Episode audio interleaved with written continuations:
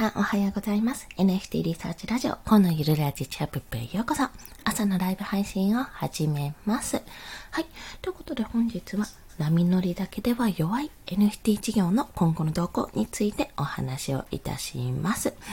まあ、どういうことかっていうと、我が、あの、ブレッシングキャッ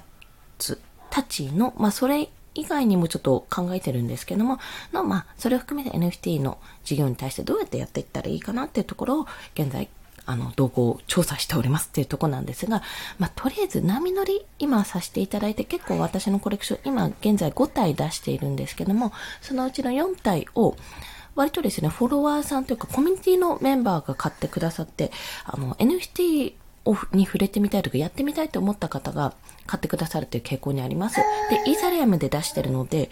手数料かかるはずなんですけども、まあ、そこを含めて買っていただいているのにすごくありがたいなと感じております。まあ、それとは別に、さあ、じゃあこのコレクションをどうやって育てていくかってところですね。まあ、この勢いに乗って、とりあえずバンバン出していけばいいやって思うとそういうことでもなく、この実績と、ともに、まあ、価格は今すごい安いことになってるんですけども、どうやって値付けをしていくかっていうところも、また注目してちょっとお話ししていきます。まずですね、波乗りだけじゃダメってことで、一つはその NFT 事業、NFT を売ってる方ですね。売ってる方のところをどうしていくかっていうと、まず第一に、まあ、コレクションをどんどんやっぱり出していくってところが必要と、ちょっとペースが遅いんですよ、私。まあ、あの、後付けになってる部分もあるんですけども、そこで、えっと、今5体でしょ？今週、先週末ぐらいから始めて今5体か。いや、じゃあ今週頭から始めて今5体とか、ペース遅くないですよねとか思ったんですけど、まあ、どんどんちょっと出していく、コンスタントに出していくことが大事なのかなってことを感じてます。あと予告ですね。SNS とかでもっと利用して予告するとか、出した時に、まあ、この子こういうのですねよかったら買ってみてくださいってことでやっていくかみたいなことをしていきたいと思います。あとは、どこに向けて発信するかなんですけども、現状私のコレクションは、今、あの結構 NFT を始めたての人とか、まあ、ちょっと応援してみたいなと思ってる方が買ってくださってるんですね。なので、基本的にあの、7体目、今7体目まで作ってて、これがメインの7体になると思うんですけど、7体目までは、あ、違うな。今5、えっと、5体目まで出してて、7体目までストックがあるんですよ。で、それ以外にちょっと出そうと思ってる、あの、ギブアウェイ計画、企画で出そうと思っているコラボ系ですね。二次創作系が2つあるんですけども、そちらは、まあ、あの、ギブアイ企画なのにちょっと置いといて、他の値付けをどうしようかなってところちょっと相談しようかなと思ってます。というのは、まあ、一つ考えてるのは、このまま同じイーサリアムの値段で0.001、で手数料だけあるっていうことをやってもいいんですけども、これって結局のところ価値自体は上がらないんですよ。あの、もう当たり前なんですけど、手数料分って、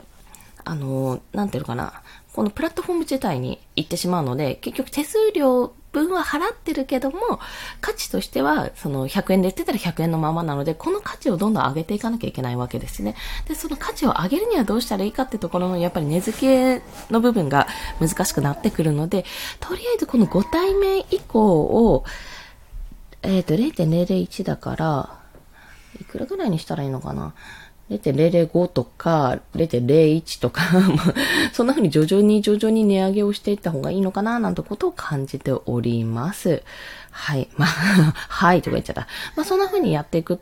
やっててね、試してみて、何度も失敗してポシャるっていうのが必要だと思うので、そんな感じで猫さんはめでていきたいと思います。ただね、ちょっとオーナーさんがもうすでにいらっしゃるので、あんまりなんか変なやり方をして、すごい価値が、まあこれ以上暴落することはないと思いますけども、なんか下がってなんだこれはみたいな感じになって、持ってるやつは何なんだっていう風にね、そういう風に思われることがあるじゃないですか。もう商品を売るってことは。だからそういうことがないように、大切にちょっと育てていきたいと感じております。まあ、それが一つ。そして、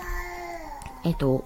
これだけじゃダメだなと感じたんですよ。まあ、全振りして今、NFT に対してどんどんどんどん、あの、プロモーションかけるとかやっていくってことをやってるんですけども、これって、まあ、ある意味一本化なんですよね。事業一本化でしてるので、まあ、ちょっとある程度落ち着いた、まあ、こんな風にできたなってことになったら、ちょっとやっぱり自分でマネタイズの方法を考えなきゃいけないなとも思ってるんです。一応ね、冷静な頭も少しは用意しとかないとなって思ってるんです。で、私の場合は、もっと猶予が3ヶ月間というか今年中にはもうとりあえず全振りして OK とは思ってるんですけども、一応来年以降もし万が一ポシャって、あ、なんかこれじゃダメだったなと思った時に立ち直れる策も考えてるんですね。まあ現実的に、あの、パートするとかもそうなんですけれども、あとはウェブで稼げる、ウェブデザイナーとしてもやってるので、まあ、そこを使って、あの、少しずつ収益を上げていくってこともしていきます。で、あとは、まあ、そのことをちょっと昨日振り子で相談したんですけども、まあ、なんかどうやって仕組み化を作るかってとこももちろん大事だし、とりあえず、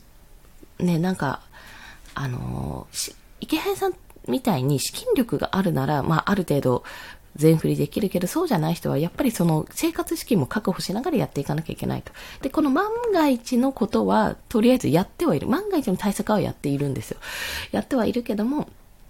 あの、なんて言ったらいいのかな。環境は作っておくけども、やっぱりどっかで、まあ、したたかになるっていうわけじゃないですけど、ブログをいっぱい書いて PV 数が増えるんだったら、ちょっと広告は入れたいよねとか、アフィリエイトとか入れたいよねとか、じゃどのアフィリエイト入れられるのかなとか、そういったところもやっぱり考えていかないといけないなってことを感じてます。まあ、もうちょい先かな。一応昨日はそこでなんかマネタイズの方法って他にありますかねってことは相談したんですけども、あの、やっぱりま生活のことも考えつつ、波がどこまで続くのかもわかんないってことを考えつつ、まあ、あの、苦しいよっていう話をされました。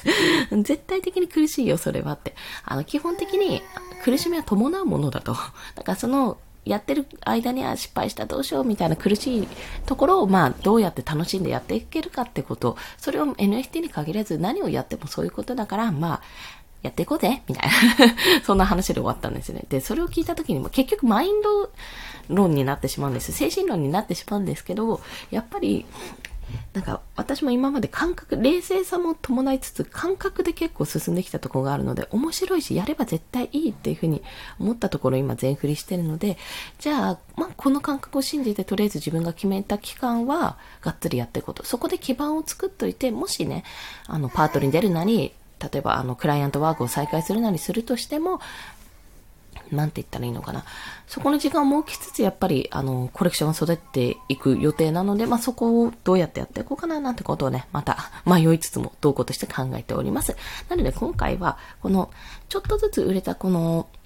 猫さんたちを今後出していくにあたってどういう値付けをしていくかってところは、またコミュニティで相談してみてちょっと出してみようと思います。で、イーサリアムのボックスでコレクションとして私は作ってるんですけども、これはあのポリゴン版も出せるんですよ。逆はね、ポリゴン版のボックスコレクションを作ってイーサリアムで出すっていうのは低価格定価を出す以外はできないらしいんですよね、逆だと。でも、イーサリアムのコレクションを作ってポリゴン